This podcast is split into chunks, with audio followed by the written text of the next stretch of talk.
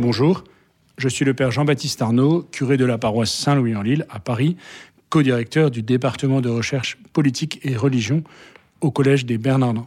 Je vous propose de commencer un parcours biblique en quatre étapes sur le sens du pouvoir politique dans l'Écriture sainte, dans la Bible. Ce parcours est inspiré des travaux que nous menons au Collège des Bernardins, au sein du département de recherche politique et religion, ainsi qu'à la faculté Notre-Dame, dans un séminaire de théologie chrétienne du politique.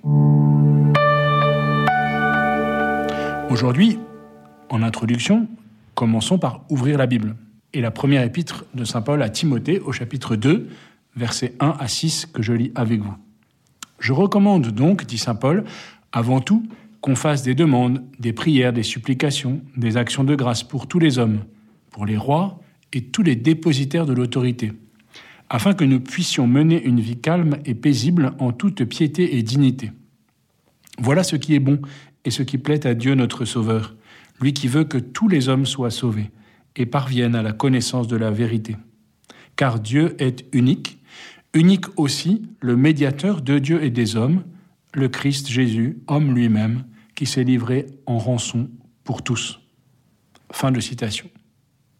Pour être fidèle à cette demande, dans ce passage de Saint Paul si important, si souvent cité dans le Concile Vatican II, si fondamental pour les théologiens et pour ceux qui sont chargés de la conduite politique d'un pays, voici aussi une des plus anciennes prières dites pour les gouvernants, attribuée au pape Saint Clément de Rome, qui fut un des tout premiers successeurs de Saint Pierre.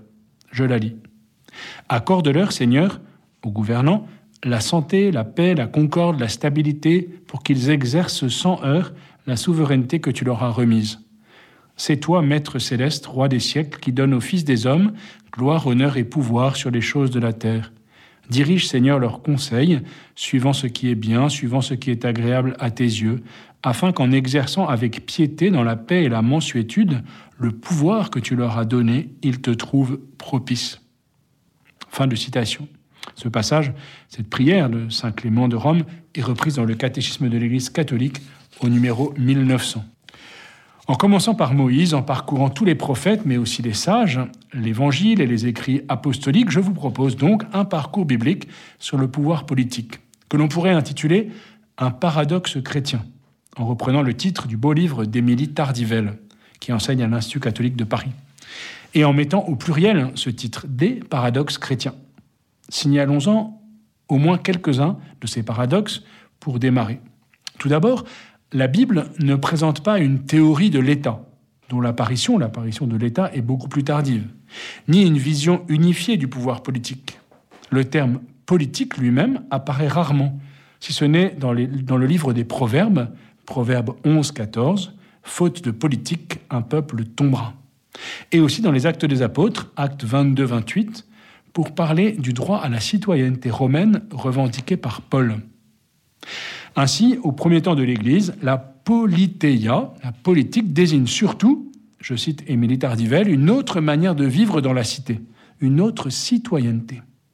En revanche, il est très souvent question dans l'Écriture de l'autorité, exousia, qui désigne un mandat légitimé par Dieu, et du pouvoir, dynamis, qui signifie la puissance et les moyens de l'exécuter.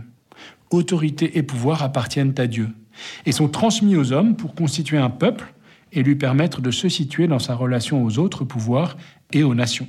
De ce point de vue, il faut souligner que le Nouveau Testament ne propose pas de structure politique institutionnelle. Mon royaume n'est pas de ce monde, dit Jésus, alors qu'Israël, demandant un roi, finit par l'obtenir au premier livre de Samuel au chapitre 8 et par établir des institutions politiques. Ces dernières seront toujours suspectes de ne pas vouloir reconnaître que Dieu est le seul roi d'Israël, comme le chantent les psaumes Le Seigneur est roi. C'est un refrain qui revient souvent dans les psaumes. La vision biblique du pouvoir politique est ainsi marquée par deux paroles dans le Nouveau Testament qui ont suscité des interprétations paradoxales. Premièrement, tout pouvoir vient de Dieu dit Saint Paul, Romains 13, 1. Tout pouvoir vient de Dieu. Phrase qui a servi à justifier des régimes théocratiques ou césaropapistes, confondant théologie et politique, alors que l'intention de Paul semble au contraire de promouvoir la réalité du, du pouvoir politique, conscient qu'il tient de Dieu sa source et sa consistance. Deuxièmement, rendez à César ce qui est à César et à Dieu ce qui est à Dieu, Matthieu 22, 11, souvent invoqué pour légitimer une séparation stricte entre l'Église et l'État, dans une laïcité de combat, et finalement en confondant État laïque et société laïque.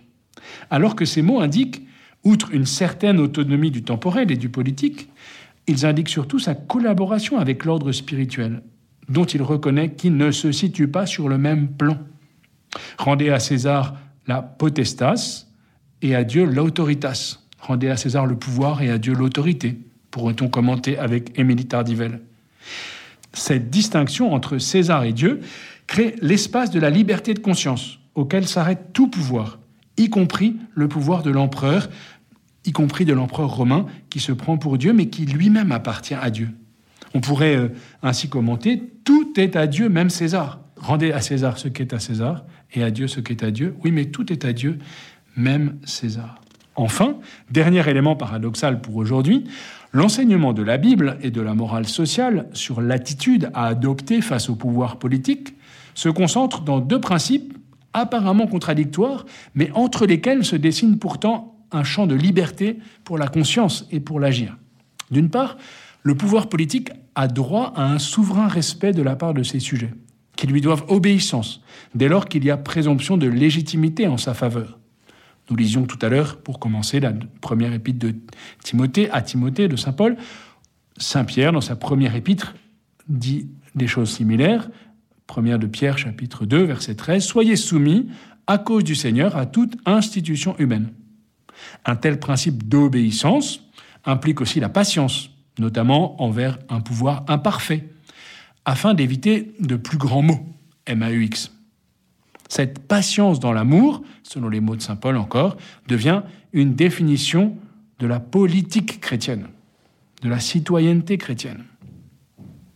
D'autre part, les citoyens jouissent d'un droit inaliénable de se défendre contre les abus de pouvoir. C'est le deuxième principe, la deuxième attitude euh, euh, demandée par l'Église, impliquant, face à un pouvoir tyrannique, la légitimité d'une résistance active si elle présente des chances de succès. Dans les Actes des Apôtres au chapitre 5, il faut obéir à Dieu plutôt qu'aux hommes. Nous verrons dans les prochains épisodes comment ces paradoxes se manifestent et se déploient au fil de la révélation biblique dans l'Ancien Testament, dans l'Évangile et dans les écrits des apôtres. Merci Père Jean-Baptiste Arnaud. Je le rappelle, vous êtes le curé de la paroisse Saint-Louis-en-Lille à Paris et vous êtes également le co-directeur du département de recherche politique et religion au Collège des Bernardins.